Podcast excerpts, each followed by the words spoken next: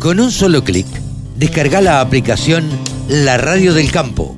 Después, solo tenés que ponerte a escuchar tu radio. Ahora estamos con el periodista que más sabe de ovinos. Siempre decimos que se llama Javier Lauría. Trabaja en Canal Rural, trabaja con el Grupo Guarino.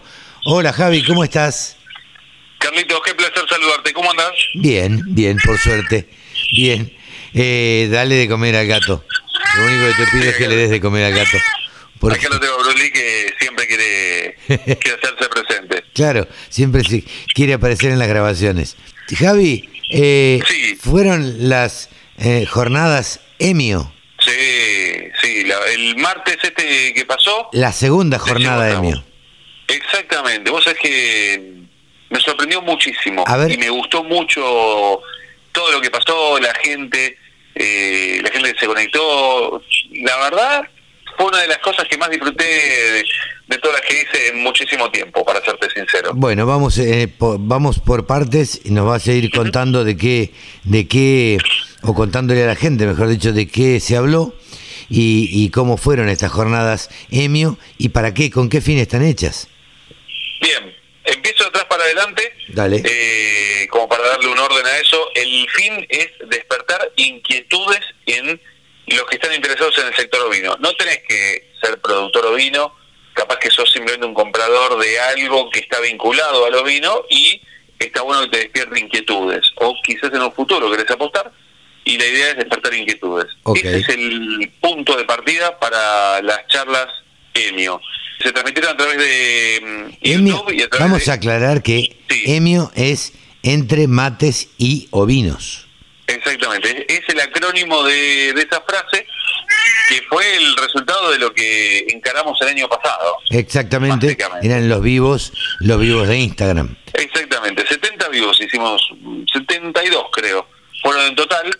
Imagínate, estábamos con la plena pandemia, no entendíamos nada, teníamos que estar encerrados en casa. Había que hacer de todo para entretenerse. Así que nos entretuvimos y acá hicimos esta jornada, dos horitas y un poquito más, porque mm, algo que sucede muchas veces en estas charlas es que te pones a entrevistar a una persona y como no tenés los tiempos de televisión y el apuro de terminar sí o sí puntual para entregar el programa, eh, te puedes tomar algunas licencias. Claro, claro, claro.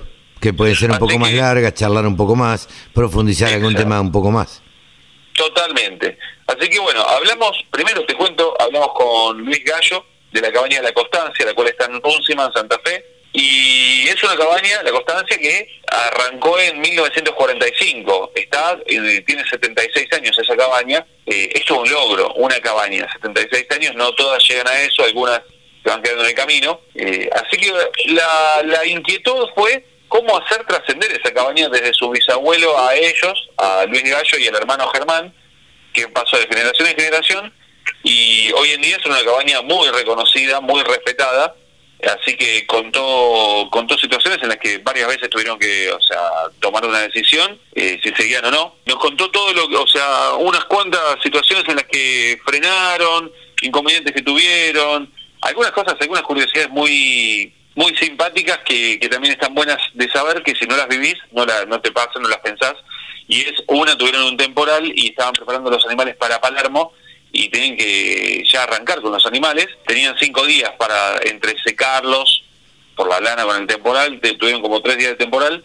Eh, les mandaron por, por encomienda, va, a través de un viajante, les mandaron una sopladora que usan para secar a los toros y con eso secaron a los animales y los prepararon. Bueno, uno no pretende que el ser urbano conozca este tipo de cosas que se viven habitualmente, vicisitudes que se viven en el campo, ya sea eh, de crianza de ovinos, digo, en el campo se viven eh, normalmente, porque como uno del clima pura y exclusivamente, se viven este tipo de cosas, sobre todo cuando el clima está tan cambiante como, como lo está actualmente, pero a lo largo de, desde el año 45 a esta parte, imagino que esa cabaña habrá pasado de todo. La verdad que hoy en día llegar a eso y mantenerse, y hoy ser una de las cabañas referentes, hay mucho, hay mucho para, para aprender en el camino y lo bueno es que fue algo que pasó de generación en generación, no es que fue uno y le revolvió los billetes en la cara y la compró. Entonces el conocimiento es distinto y ellos, tanto Germán como Luis, eh,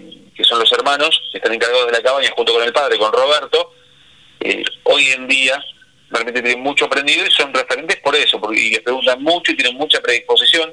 Inclusive, eh, le pregunté, porque sé de, caballeros que quizás no son tan predispuestos, y le pregunté, como exponiendo la situación, y tuvo una muy buena respuesta, y más que decirme, no sé, o sea, en lugar de decirme, mira, hay caballeros que tal cosa, tal otra, dijo, no, los caballeros tenemos que estar más predispuestos, tenemos que ayudar a que haya más gente que quiera criar. Directamente. Ese es el mensaje que me quedó a mí de, los tantos mensajes que me dio Luis en esa charla. Bueno, ese fue el primero.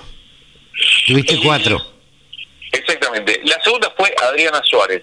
Adriana Suárez es la presidenta de la Sociedad Argentina de Perros Arrieros. Los perros arrieros, para que los identifiques rápidamente, son los Border Collie, que son esos blancos y negros, muy lindos, muy simpáticos y súper obedientes y súper fieles. O sea, son los perros que muchas veces ves cuando viene alguien del campo que va en la caja de la camioneta, mm. ¿Viste? O sea, que va de aquí para allá, y el perro, cuando el tipo se bajó, la persona se bajó, el perro va al lado de él a todos lados. Sí, sí, sí. Esos perros, esos, y también hay otros, otra raza que no se ve tanto acá, que es el Kelpie, y después hay otro que le llaman el barbucho patagónico, que no está reconocido el pedigree, pero es una raza mm, extraoficialmente muy utilizada en el sur, en la Patagonia, y son los perros que no te defienden a las ovejas, sino más bien te las ordenan. Claro. lo mandás al, perro que te ayudan, a te ayudan a trabajar. Exactamente, el perro es de trabajo, esa es la definición. Y la verdad que fue muy interesante, nos contó unas cuantas cosas, nos habló de valores, te tiro ya el número así, no damos vueltas. ¿Cuánto vale el perro?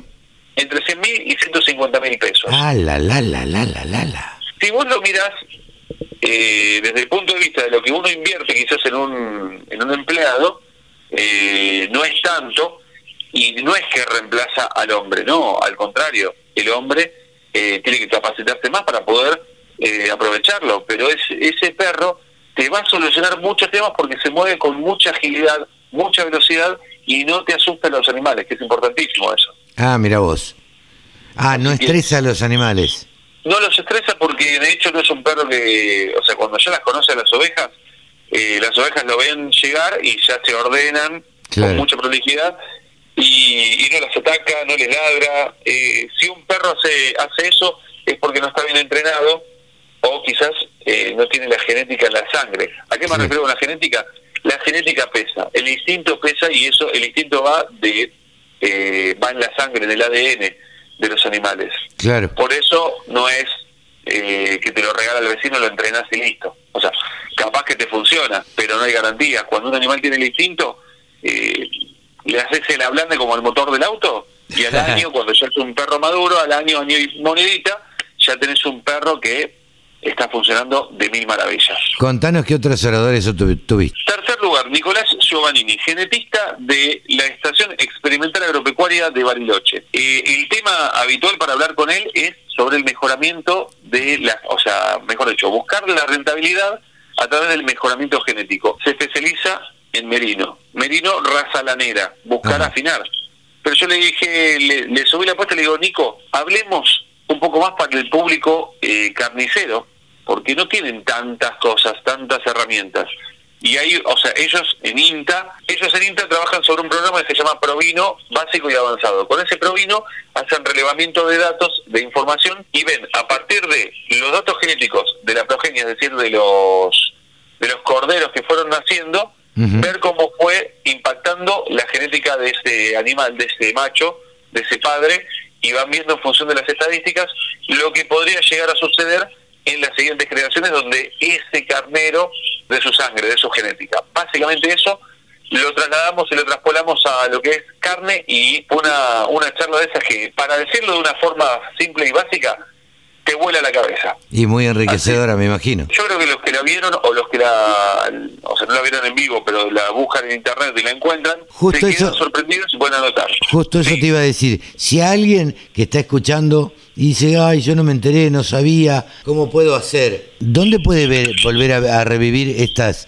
charlas EMIO? Las, las encuentran en YouTube, en el, o sea, buscan del sector com, todo junto, del sector com y ahí las encuentran o buscan charlas EMIO, M-E-M-Y-O, charlas EMIO, y ahí le va a salir la del 10 de agosto, le va a salir completo y ahora los chicos de edición van a ir volcando fragmentos en los próximos días en internet para que esté disponible también por separado cada charla. Ah, mira vos. ¿Y quién fue el cuarto orador? El cuarto orador es un amigo para vos, o sea, cuando te lo nombre vos lo vas a reconocer y seguramente hablaste 1832 veces, y es el señor Juan Luis Uccelli, que es un referente tremendo del sector porcino, básicamente, para decirlo de una forma que a veces él no lo, no lo dice... ¿Qué hace el sector porcino metido con los ovinos?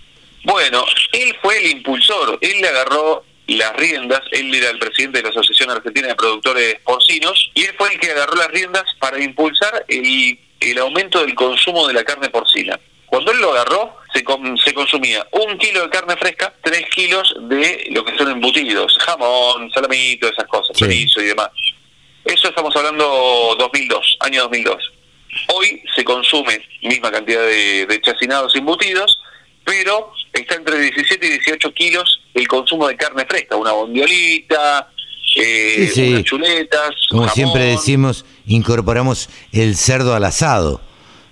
antes no, no, no, uno no cocinaba, cuando compraba la carne para el asado, no, no compraba una bondiola, un matambrito de cerdo, una costeleta de cerdo, no era normal. Hoy en cualquier freezer encontrás unas chuletas de cerdo, una milanesa de cerdo, una bondiola. Eh, todo eso, y lo haces a la cerveza negra. Escúchame, la cosa, ¿y qué contó Ucheli? ¿Qué hace Ucheli ahí? Eh, Ucheli está muy muy informado sobre el sector ovino, lo han convocado, hace cuatro años lo han convocado y él lo, lo primero que sugirió es armen una mesa, armen una mesa de diálogo, listo se armó una mesa, la mesa de la provincia de Buenos Aires, la mesa ovina de la provincia de Buenos Aires y la mesa ovina nacional que se presentó en la rural de 2018, en Palermo 2018. Ahí se presentó y se empezó a trabajar. Eh, él habló mucho sobre el posicionamiento y la oportunidad. La oportunidad, de esto podríamos hablar 200 horas. Y es, un, es un ida y vuelta entre vos y yo largo porque la oportunidad que se abre está bajando el consumo de, de carne vacuna y por los valores, se, si todo sale mediana, no te digo bien, medianamente bien, se va a exportar más de lo que se va a consumir acá y va a dejar un bache. Y ese bache, ¿quién lo puede cubrir? Los porcinos y los ovinos. Total. ¿Los porcinos cuánto, pueden crecer? Lo hemos hablado acá. Yo creo que los porcinos no tienen margen para crecer demasiado eh, y los el ovino, siempre lo decimos, eh, tiene todo para crecer. Claro. Si vos a, a, los corderos que se faenan, que no llegan al millón de cabezas, pero a los corderos que se faenan, a la mitad nada más, 300.000 corderos, le subís un par de kilos de engorde, 5, 10 kilos de engorde, haces un desastre. Porque ya esta carne se cocina distinto. Entonces hablamos de eso, hablamos de, de la del posicionamiento a través de eh, ir a piezas más grandes, a corderos más pesados, dejar de pensar en el cordero a la cruz, el cordero al, a la parrilla. Lo que hablamos siempre, eh, y es parte de lo que él habla, y decía, entre otras cosas, muchachos, tienen un fondo que es la ley ovina. Destínenle un porcentaje de eso, pero un porcentaje bueno, no 200 pesos. Claro.